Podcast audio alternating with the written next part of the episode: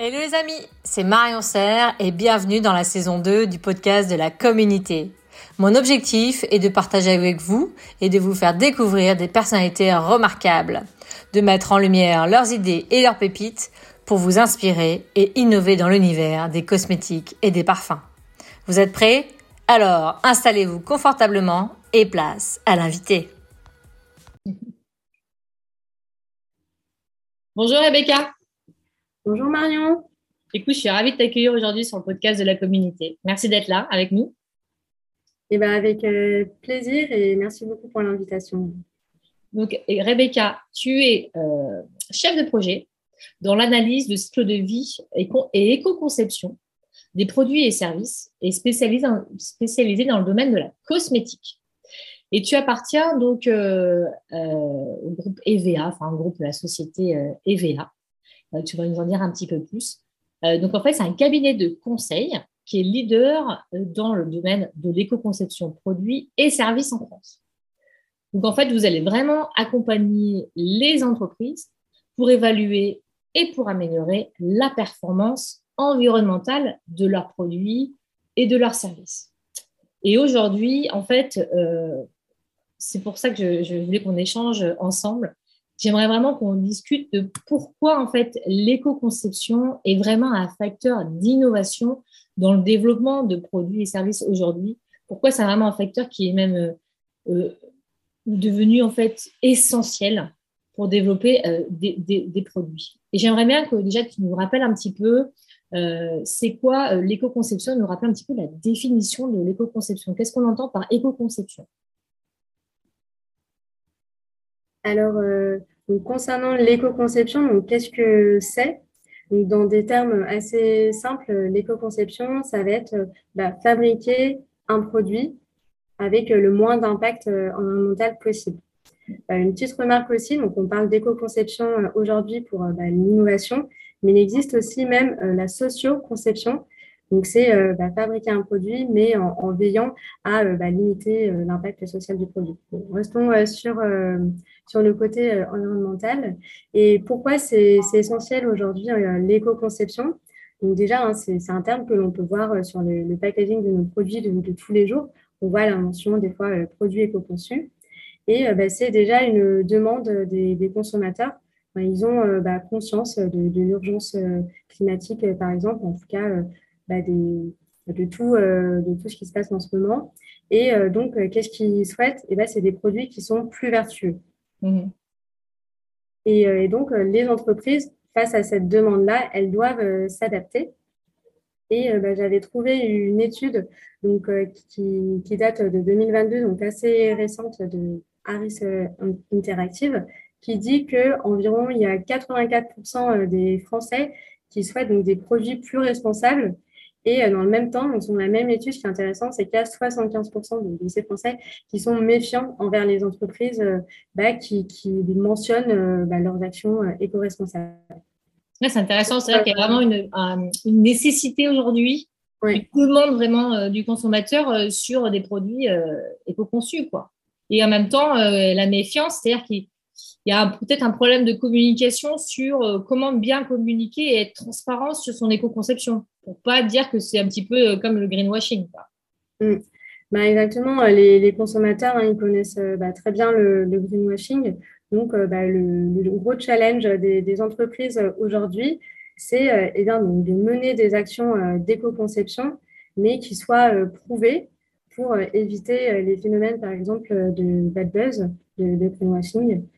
Donc, euh, bah, pour, euh, pour cela, pour éviter euh, bah, justement le, le greenwashing, donc les, les marques, pour mener leurs actions d'éco-conception, elles font ce que l'on appelle des analyses de cycle de vie.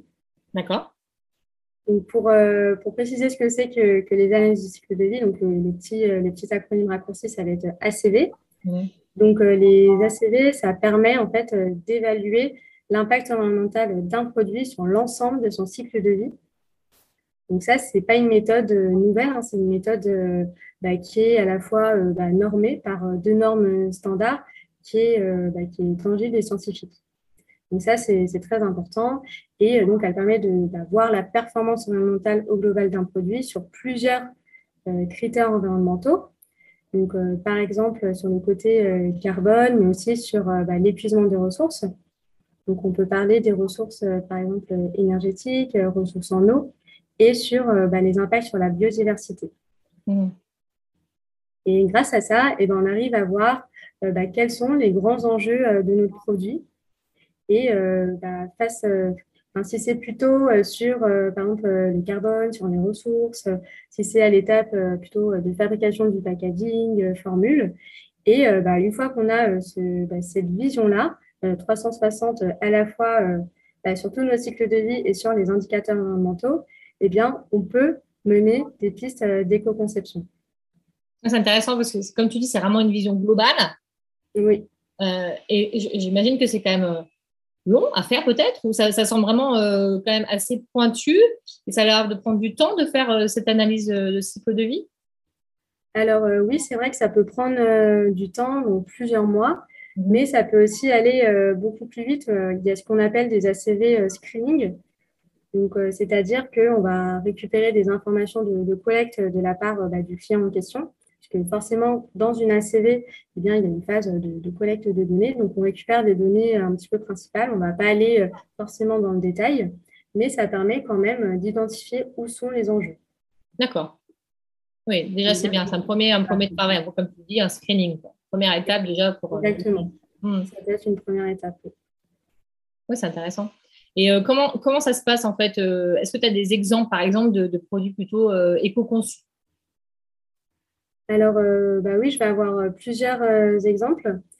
Bah, il, faut, faut, savoir que souvent, les, les, marques, pour, pour commencer, donc il y a plusieurs niveaux d'éco-conception. Donc, il y a le, niveau très, très basique, mais qui va constituer à faire ce que j'appelle de l'éco-conception, mais dans l'ombre. Donc, souvent, dans, dans, les cosmétiques, il y a un premier sujet d'entrée qui est le packaging. Donc, euh, bah, du coup, les marques, elles peuvent euh, bah, très bien diminuer euh, le, poids du packaging. Donc, par exemple, sur un parfum, diminuer bah, l'épaisseur du verre en garantissant quand même qu'il n'y aura pas plus de casse associée. Mais bon, voilà, souvent, en général, ils aiment bien les marques cosmétiques des produits peut-être un petit peu lourds. Donc, voilà, diminuer un petit peu l'épaisseur de ce verre. Donc, ça, c'est vraiment le premier niveau. Mmh. Donc, innover, enfin éco, éco-concevoir, mais sans euh, que le consommateur euh, le voit. Mais après, quand même, c'est communiqué généralement par, euh, par les marques. alors, pas forcément. pas forcément. Alors ça, c'est ça qui est très, très étonnant. C'est que des fois, il y, a, des marques en fait qui mènent des, des démarches de conception depuis plusieurs années, mais qui ne communiquent pas ou qui viennent de communiquer. Pourquoi? Eh ben, parce que des fois, ça, ça peut être mal connoté de, mhm.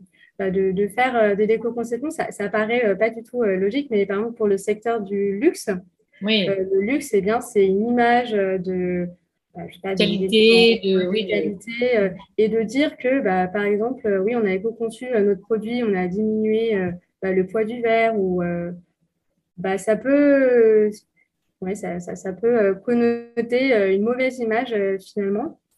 Donc, il y a quand même de plus en plus hein, les, marques de luxe qui communiquent à ce sujet-là. Donc, euh, Garlin, par exemple, qui communique beaucoup. Mm. Ils ont une plateforme euh, Birespect. Il y a Chanel qui, a une politique. Euh, on peut retrouver pour certains produits une fiche descriptive qui, où ils parlent de leurs efforts d'éco-conception. le, luxe s'y met, mais, mais à la base, par exemple, ce n'était pas, pas communiqué. Oui, c'est vrai. en fait, c'est comme toujours, hein, si peut-être de bien communiquer pour un peu euh, expliquer euh, la démarche derrière et pourquoi, euh, pourquoi c'est fait en fait. Oui. Et, ah mm. l'impact positif que ça a, comme tu dis, sur l'environnement. Oui. Mm. Oui, non, mais aussi, en effet, il y a plein d'autres entreprises qui, qui, mènent une démarche d'éco-conception mais qui ne vont pas forcément communiquer. Hein. Mm. C'est vrai qu'ils le font dans, dans, un but vraiment de développement interne de, de nouveaux produits, mais pas, mais pas forcément dans un but aussi marketing et de communication. Ok. Donc ça, c'était le premier exemple, enfin la première, euh, première porte d'entrée, comme tu avais dit au début. Euh, vraiment, souvent, on agit sur le packaging parce que c'est une première chose qu'on peut, peut, travailler pour optimiser en fait et avoir une démarche plus euh, éco-responsable et éco-conçue. Et quels seraient d'autres exemples encore alors, euh, le, deuxième euh, niveau pour, euh, pour éco-concevoir, donc là, on est un petit peu plus, on met un peu plus d'efforts dans, dans, la recherche et développement. Donc, on va bah, reconcevoir notre produit. Donc, ça peut être des petites reconceptions qui sont visibles, mais encore pas trop. Donc, des changements de formule. On va changer des matières premières, la rendre bah, plus éco-conçue, donc c'est-à-dire bah, moins d'impact sur les ressources et sur la biodiversité. Euh, après, ça peut être un retravail aussi sur la formule, mais là, euh, quelque chose euh, bah, de beaucoup plus innovant et disruptif. Donc, par exemple, bah, les, c'est les dentifrices que l'on croque. Ah, qu'on croque carrément. Ah oui, oui, c'est oui, c'est donc c'est au lieu que ce soit un dentifrice liquide classique, donc ça va être des, petits, oui, ça ressemble à, des cachets, mais c'est pas des, des, cachets, mais c'est des que, que l'on donc on en prend un, des gélules, ouais, des gélules. Comprimé plutôt aussi, des comprimés. Oui, c'est ça. Oui. On, va on va réussir.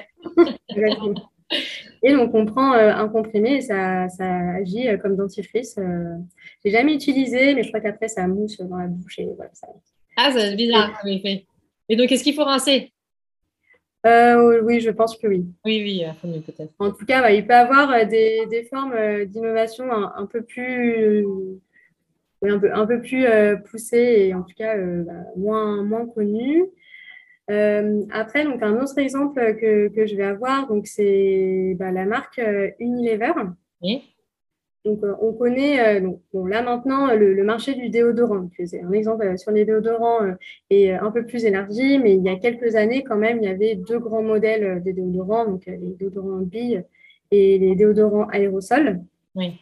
Et en fait, euh, bah, il y a Unilever qui a travaillé euh, pendant dix ans sur euh, un projet de bah, éco-concevoir leur, leur déodorant aérosol.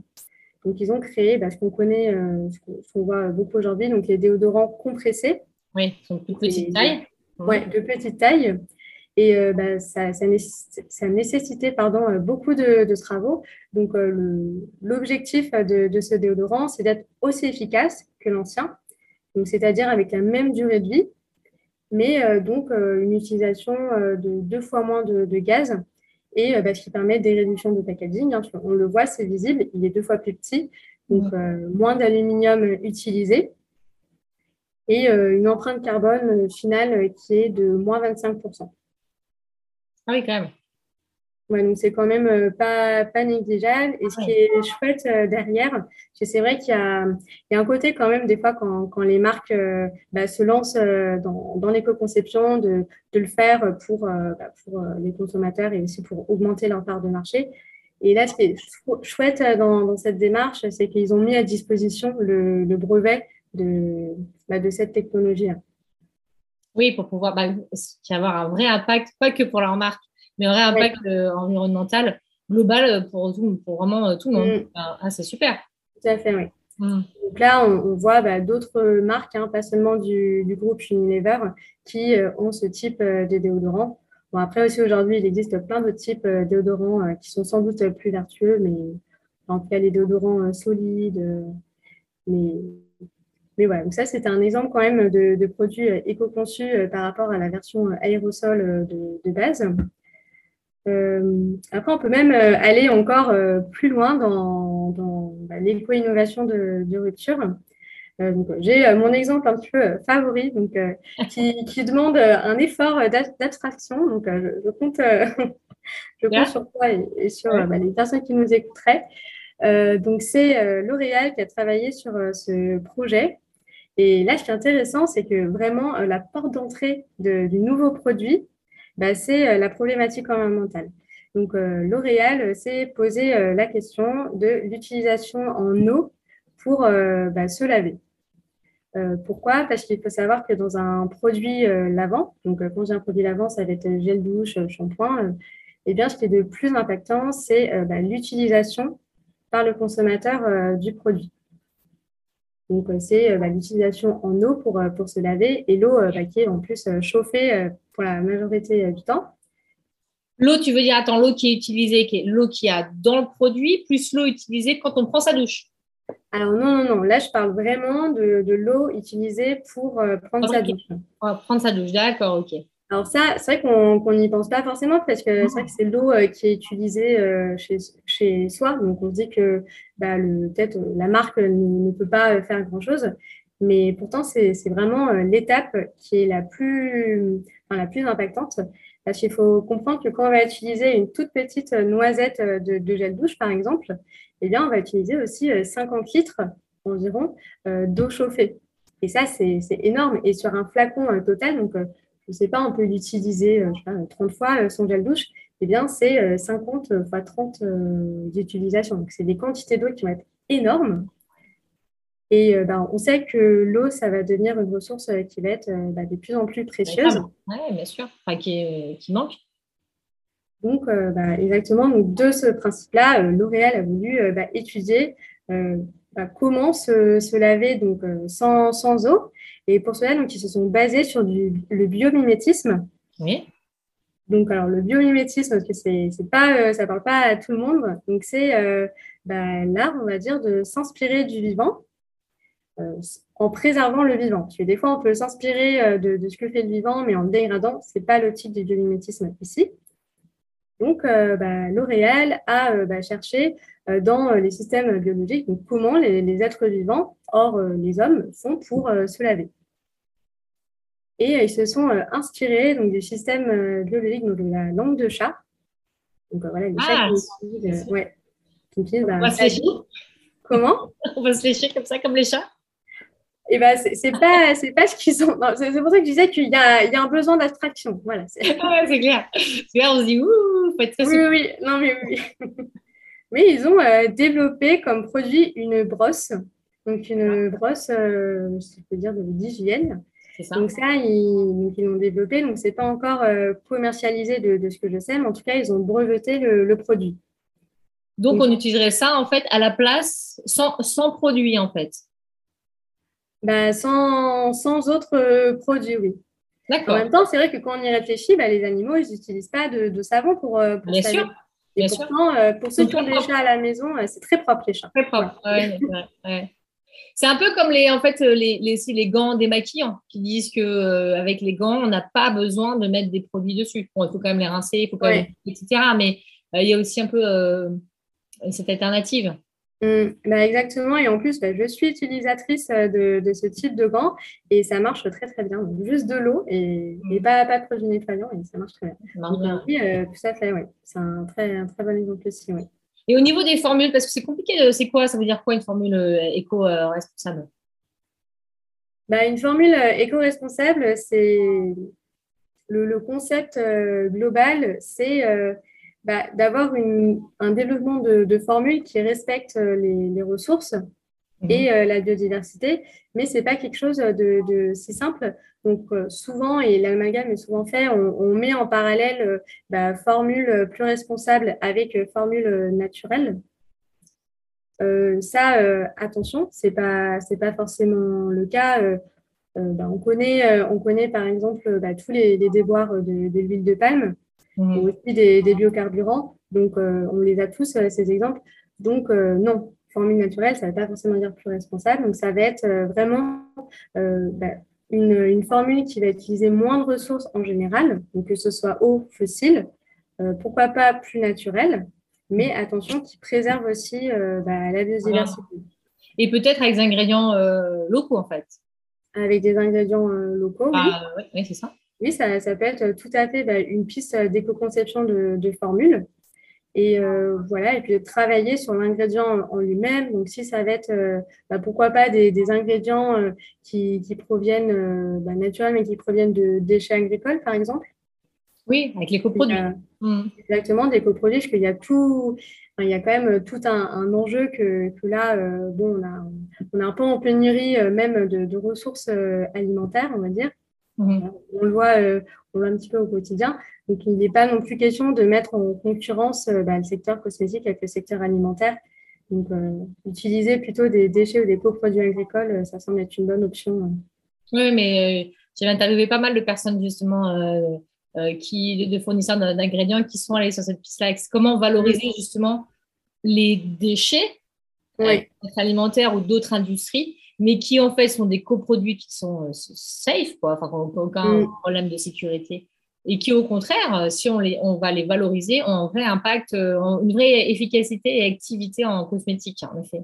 Donc, c'est vraiment des pistes à, à, développer et à favoriser, en fait. Oui, bah oui, oui, tout à fait. Plutôt que bah, une ressource qui, bah, de toute façon, ne serait pas utilisée et serait, par exemple, un déchet. Comme la production, en fait, au final aussi. Éco-responsable, c'est-à-dire d'avoir une production peut-être locale. Ou, euh, bon, après, en effet, tout le monde, en France, on ne trouve pas tout type d'industrie ou de, peut-être pas tout fabriquer, mais il y a des choses qu'on peut fabriquer quand même beaucoup localement pour limiter euh, mm. l'impact euh, environnemental et l'impact carbone. Bah, ça va être, oui, une production locale avec une utilisation bah, d'énergie renouvelable euh, aussi euh, avec euh, des, procédés de, réaction qui vont être, enfin, des, mélanger des mots là, avec des rendements de, de, réaction qui vont être élevés pour bah, aussi qu'il y ait moins, moins d'intrants pour, pour peu de sortants en fait. Mmh, oui, super, c'est intéressant. Alors justement, on arrive au stade où c'est comment, comment ça se passe et comment se passe une démarche d'éco-conception en entreprise en fait? quelles sont les grandes étapes? Euh, pour, faire cette démarche d'éco-conception Alors, euh, une démarche euh, d'éco-conception, donc la, première étape, je dirais, c'est bah, déjà évaluer ses enjeux. Parce que des fois, on peut avoir des idées voilà, préconçues sur les impacts environnementaux d'un produit. Et comme là, j'expliquais tout à l'heure pour produits lavant, pour shampoing, savon, de, de, de, c'est valable pour tous les autres produits. Bah, ce n'est pas, pas forcément euh, évident que c'est euh, la phase d'utilisation qui est la plus euh, impactante dans un produit lavant. Donc déjà, il y a une première étape d'évaluation, de comprendre où sont les enjeux de, son produit. Donc là, tout à l'heure, j'ai parlé de l'analyse de cycle de vie. Bah, ça, on le voit très, très bien avec cette méthode-là. Donc, une fois que, l'entreprise voilà, elle a une vue d'où sont ses enjeux, bah, là, il faut activer des leviers d'éco-conception. D'accord. C'est-à-dire, comment, tu actives ces leviers d'éco-conception? Tu vas dire que là, par exemple, là, on peut améliorer ici, donc on va commencer à améliorer ici. Exactement. Donc là, euh, bah, par, exemple, euh, dans, le cas euh, des, des shampoings, c'est la phase d'utilisation qui est la, plus contributrice. Eh bien, on peut. Il y, a, deux types de marques qui peuvent se dire bon, bah, nous, on va pas, on va pas faire de, l'éco-innovation de, rupture. Donc, euh, bon, on va garder un, produit euh, qui se rince parce que c'est quand même l'usage le plus commun. Donc, on va travailler sur le deuxième contributeur qui va être, par exemple, le packaging. Mhm. Ou alors, on peut se dire, bon, bah, là, on a vu que c'était l'utilisation. Bon, bah, on va faire, pourquoi pas, un shampoing sec donc aussi, il n'y a, y a, pas, a pas seulement euh, que, que le côté environnemental, parce que sinon aujourd'hui, on ne se laverait plus euh, à l'eau, mais il y a aussi tout le côté euh, bah, besoin, besoin des, des, consommateurs, le côté, bien sûr, bah, les, les, verrous peut-être techniques et bah, économiques, évidemment. Sinon, on se laverait peut-être tous avec cette fameuse brosse. J'avais de sortir de langue de chat? Bah, voilà. Donc, euh, identifier des, pistes euh, d'éco-conception, bah, ça ne se fait pas que avec euh, l'ACV, mais il y a aussi bah, toutes les personnes bah, qui sont concernées dans le développement des, produits qui, doivent, être impliqués pour identifier ensemble des, leviers d'éco-conception. Donc, ces leviers d'éco-conception, comme, on a dit, ça peut tout d'abord être un peu, ambitieux, en, tout cas, diminuer un, un, petit peu de packaging ou aller un petit peu plus loin en général, c'est assez incrémental, enfin, ça se fait euh, progressivement. Et euh, qu'est-ce que je peux dire euh, Ah oui, donc, donc ça, c'est la démarche globale. Et souvent, cette démarche d'éco-conception, pour, elle est souvent menée donc, par un, département développement durable ou, alors un service bah, RSE ou spécialisée euh, dans l'éco-conception. Ça, c'est voilà, au quotidien, je suis souvent en contact avec euh, ce type euh, bah, d'interlocuteurs. Et je dirais que vraiment pour que ça marche hmm. le, mieux possible et d'éviter l'écueil de bah, le service RSE fait tout dans son coin, mais après, bah, les autres services le voient comme une contrainte. Bien sûr ben, nous, ce qu'on essaye de pousser le, plus possible, ben, c'est de rendre l'éco-conception, en fait, ben, le, rendre accessible et utilisable dans tous les services. Et là, là je dirais que c'est vraiment l'étape ultime, en fait. Mmh. En fait, c'est un peu, c'est plutôt d'avoir une vision commune euh, et se dire que c'est quelque chose, euh, en effet, peut-être contraignant, parce que quand c'est nouveau, à chaque fois, il y a peut-être de nouvelles choses à faire, donc ça va prendre du temps et il va falloir trouver des solutions pour justement changer et améliorer cet impact environnemental. Mais c'est vraiment une vision de l'entreprise, une vision commune, de se dire qu'on va avoir un impact positif. Donc, euh, qu'il va falloir, en effet, tous ensemble, en fait, travailler là-dessus. Et c'est très important de dire, c'est comme tu dis, c'est pas que le RSE, c'est pas que le packaging qui va travailler dessus ou la formulation ou la production, mais c'est vraiment l'ensemble de tous les interlocuteurs qui font le produit, qui vont en fait agir pour euh, avoir une démarche euh, éco, de d'éco-conception mm. du produit. Bah oui, oui, euh, tout à fait. Et puis en plus, c'est même extrêmement bah, valorisant. Parce que mm. je pense quand même, on a tous après, pour certains, c'est plus ou moins une priorité, mais on est, on est tous, je pense, bah, contents de, de, faire aussi notre part dans, dans, notre, dans notre travail. Et bah, ça, ça d'ailleurs, il y a un, bon exemple, je trouve, c'était Patagonia. Patagonia, une entreprise qui, est textile et qui, bah, qui est souvent un peu citée en exemple de marque assez vertueuse et euh, donc euh, qui ont euh, comme, enfin, qui avaient comme beaucoup de marques d'entreprises un service RSE. Et en fait, en 2014, donc le, PDG, le directeur, il a, il a pris la décision de dissoudre ce service RSE, bah, justement pour bah, faciliter l'essor de l'éco-conception, de la prise en compte environnementale bah, dans tous les, services. Mmh. C'est comme ça, ça rentre un peu dans le cahier des charges de tout le monde. Voilà, voilà, c'est ça, c'est que bah, chaque, euh, chaque service bah, a leurs propres euh, objectifs. Mmh. Et voilà, ça, permet euh, bah, vraiment de, banaliser l'éco-conception et de ne pas faire de l'éco-conception sur un produit, mais juste dans tous les développements de produits, tenir compte de, l'impact environnemental en fait. À chaque étape en fait de développement, tenir compte de, ce paramètre d'éco-conception en fait. Mmh. Oui, pour que ça marche vraiment. En effet. Vraiment, vraiment, oui. Mm. Mm. Et euh, oui, vas-y, vas-y. Euh, non, mais aussi, c'est vrai que je ne l'ai pas, pas précisé, mais on accompagne aussi les, entreprises euh, bah, pour identifier les leviers d'éco-conception. On peut, c'est pas, c'est pas non plus, bah, c'est simple. Hein, on voit les, enjeux, mais après identifier des, pistes. Donc, on peut faire aussi bah, des, ateliers participatifs d'éco-conception où là, voilà, on met tout le monde autour de la table et ça, facilite bah, le, bah, les, idées, euh, la contribution de, chacun euh, pour, euh, pour, les idées et bah, arriver à des idées de produits éco-conçus et innovants. Oui, pour que les gens soient tous ambassadeurs de ce concept, enfin, du projet, et le mettre en mm. place. c'est très intéressant. justement, ça va permettre de cross-fertiliser les idées de chaque service. Donc, oui, en effet, c'est vraiment c'est intéressant de, de, mettre en place ces ateliers. Et est-ce que tu as d'autres choses à rajouter sur euh, justement la démarche d'éco-conception en, entreprise? Euh, Non, alors euh, non, ça me semble plutôt bien. et en fait, du coup, tout à l'heure, j'aimerais bien revenir juste sur des exemples parce qu'on n'avait pas. Et un dernier exemple que tu voulais, que, je trouvais que était vraiment intéressant quand tu parlais. Donc, il y avait trois niveaux.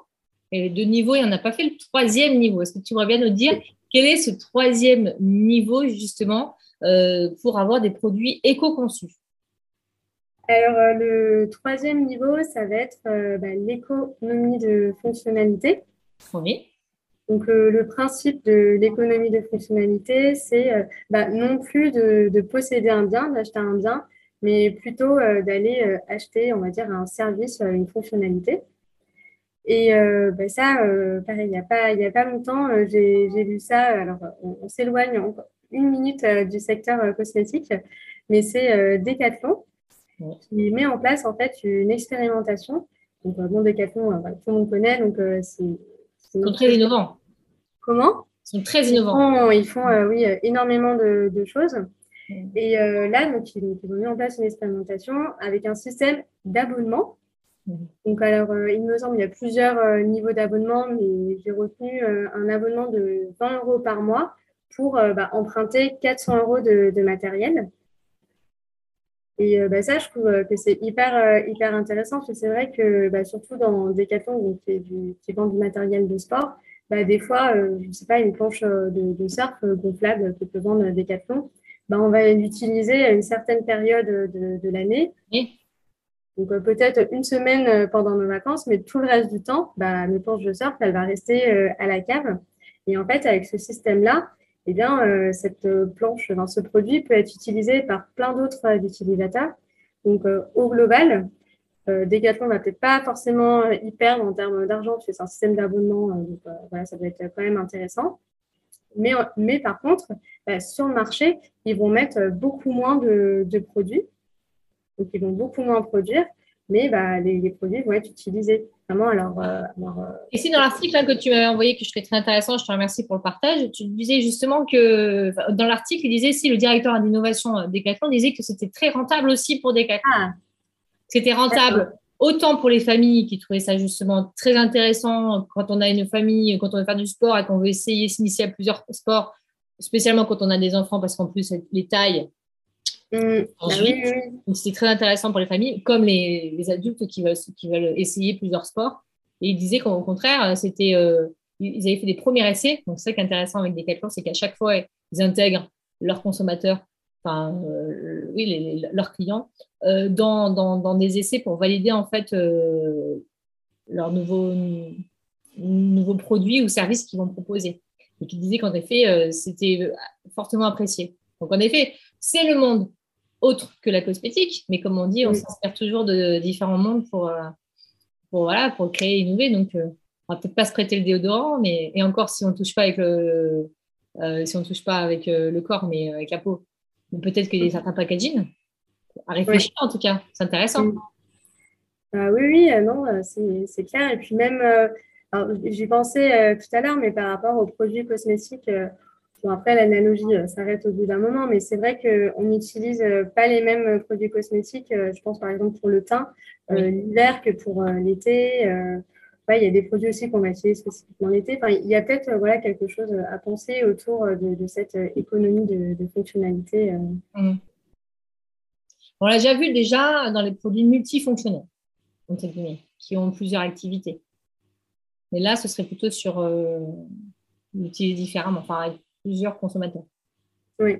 Ouais, c'est intéressant. Ça ouvre des portes, on te donne des idées euh, à voir. Oui, non, il y a, y, a plein, euh, il y a plein de modèles très sympas. je ne sais pas si j'en rajoute un, mais. Vas-y, vas-y, vas-y, au contraire, c'est toujours, toujours, bien de pouvoir être inspiré et d'avoir des idées. Bah, je trouve, euh, bah, d'autant plus quand, quand, je fais euh, bah, mon métier, du coup, je suis assez alerte euh, dès que, que, je vois une petite innovation. Mais bon, encore, encore dans le textile, mais c'est Camailleux qui, a, qui a sorti sa garantie yo-yo.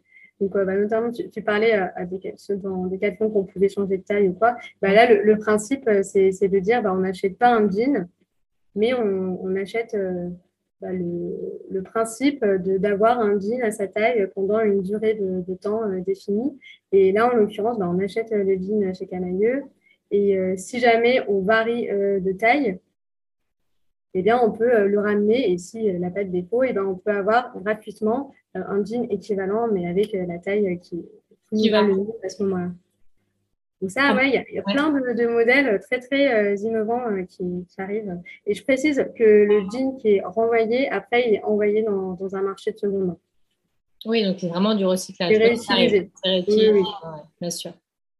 Ah c'est intéressant. il y a, plein il y a peut-être des formats à changer, en effet, des utilisations. Euh, jouer sur la fonctionnalité, comme tu dis, c'est intéressant. Tu as d'autres exemples encore comme ça? Bon, je crois que là. Euh, c'est déjà super. Attends, c'est super intéressant de pouvoir échanger là-dessus. Merci beaucoup. Alors, euh, pour finir, j'aimerais bien que tu nous expliques un petit peu comment fonctionne EVA et justement le système de gouvernance que, que vous avez euh, au sein d'EVA. Alors, oui, donc EVA, on n'est pas une entreprise, disons, très, très classique. On, on, est une, une SCOP, donc société coopérative ce qui veut dire que euh, bah, moi, par exemple, je suis associée de, mon entreprise, mais comme euh, bah, les, autres euh, membres de, l'entreprise. Donc, ce qui veut dire concrètement, c'est que bah, on a des, assemblées générales chaque année et je vais avoir le même poids dans les décisions que le directeur. Donc ça, c'est pour le côté un petit peu administratif, mais dans le côté quotidien, dans, le travail, ça va être bah, un, travail euh, qui se fait euh, bah, dans la bienveillance, avec euh, on travaille de, de façon collaborative. voilà. Et puis aussi, bah, on est on a tous quand même, on est amené à, à, prendre des décisions, à participer dans les décisions. Et, et ça, c'est très, très appréciable bah, au quotidien c'est vrai que des fois, dans les entreprises un petit peu conventionnelles, on a l'impression que nous, en tant que personne, ben, on ne va pas avoir beaucoup d'impact en fait. Mais là, c'est vraiment, euh, bah, tout contraire, on est, vraiment très, très écoutés. C'est très appréciable pour ça. Donc, c'est un vrai bénéfice, euh, comme tu dis, pour les personnes qui travaillent, parce qu'ils sont vraiment embarqués et sont aussi acteurs, euh, des vrais acteurs, être un vrai acteur dans, dans la société, en fait. oui. Tu dis, ce n'est pas une société, c'est une coopérative, c'est ça? Alors, euh, c'est société coopérative. Donc, si on est bien une société. Ok, d'accord. Là aussi, il y a quand même un, aussi un, intérêt, on va dire, euh, oui, euh, financier. Mais bon, c'est vrai que souvent, les, les, sociétés, des fois, ça, on a quand même un but de rentabilité derrière. Donc, en fait, là, ce qui se passe, c'est que par rapport à nos bénéfices, il y a une, il y a une la partie de, des bénéfices est distribuée par rapport à, à, enfin, entre les associés. Donc là aussi, c'est intéressant euh, en fonction de, nos parts dans l'entreprise. C'est plus juste aussi peut-être, je sais pas. Oui, bah c'est plus juste aussi. Euh, donc euh, voilà, si on a envie de beaucoup s'investir dans l'entreprise, ben, on peut très bien bah, le, faire et donc une distribution plus, plus équitable. Oui, super. Donc ça, c'est la gouvernance partagée, on appelle ça, c'est ça? Alors non, c'est vraiment le modèle euh, de Scope, donc ce qui est un, modèle euh, d'entreprise. Après, il peut y avoir des sociétés euh, classiques qui, donc type SAS, SARL, qui, ont qui travaillent en gouvernance partagée. D'accord. Bah, écoute, merci beaucoup pour d'avoir un peu plus éclairé sur ce sujet. Et du coup, merci beaucoup pour, pour tout ce partage, pour toutes ces informations, Rebecca. Comment on fait si on, on veut te contacter? Et si on veut en savoir plus sur l'éco-conception et aussi sur EVA euh, alors, on peut me contacter euh, via LinkedIn, par exemple. Donc, euh, mon prénom, c'est Rebecca Gomez. sinon, bah, je peux fournir peut-être mon mail. Je ne sais pas si je l'épelle là ou si tu veux l'indiquer. Si tu, peux le donner là s'ils si, veulent, les gens. Ah, très bien. Donc, c'est r.gomez, donc G-O-M-Z, arrobas euh, eva euh, du milieu euh, conseil.com. Super. Et sur, pour EVA, donc vous avez un site? On a également un site, oui. D'accord. C'est EVA conseil. Oh là là, je, suis très mauvaise. Je me suis Parce que si on entend EVA conseil, on trouve. Oui, voilà. Si vous tapez EVA sur, sur, Internet, EVA, du coup, c'est EVA, vous, allez nous trouver. Super. Ben, écoute, je te remercie beaucoup, Rebecca, et puis je te dis à très bientôt. Bah, très bientôt et merci beaucoup hein, une nouvelle fois pour l'invitation. Avec plaisir en tout cas, c'était vraiment chouette. Merci et merci pour le partage. Salut. Merci. Merci les amis pour votre écoute et le temps passé avec nous. Avant de vous quitter, vous retrouverez les notes du podcast sur mon site internet easy-cos.com et les vidéos des interviews sur ma chaîne YouTube. Vous pouvez me proposer des invités ou si vous aussi vous avez envie de partager vos pépites pour innover, contactez-moi sur LinkedIn. J'ai hâte de lire vos propositions et vos feedbacks. Et si ce contenu vous a plu, est-ce que je peux compter sur vous pour l'évaluer avec 5 étoiles sur votre plateforme de podcast préférée, de mettre un avis, d'en parler autour de vous, de le partager pour faire découvrir à d'autres ces personnalités remarquables et pour m'encourager aussi à continuer l'aventure de la com unité. Merci à vous et à très vite.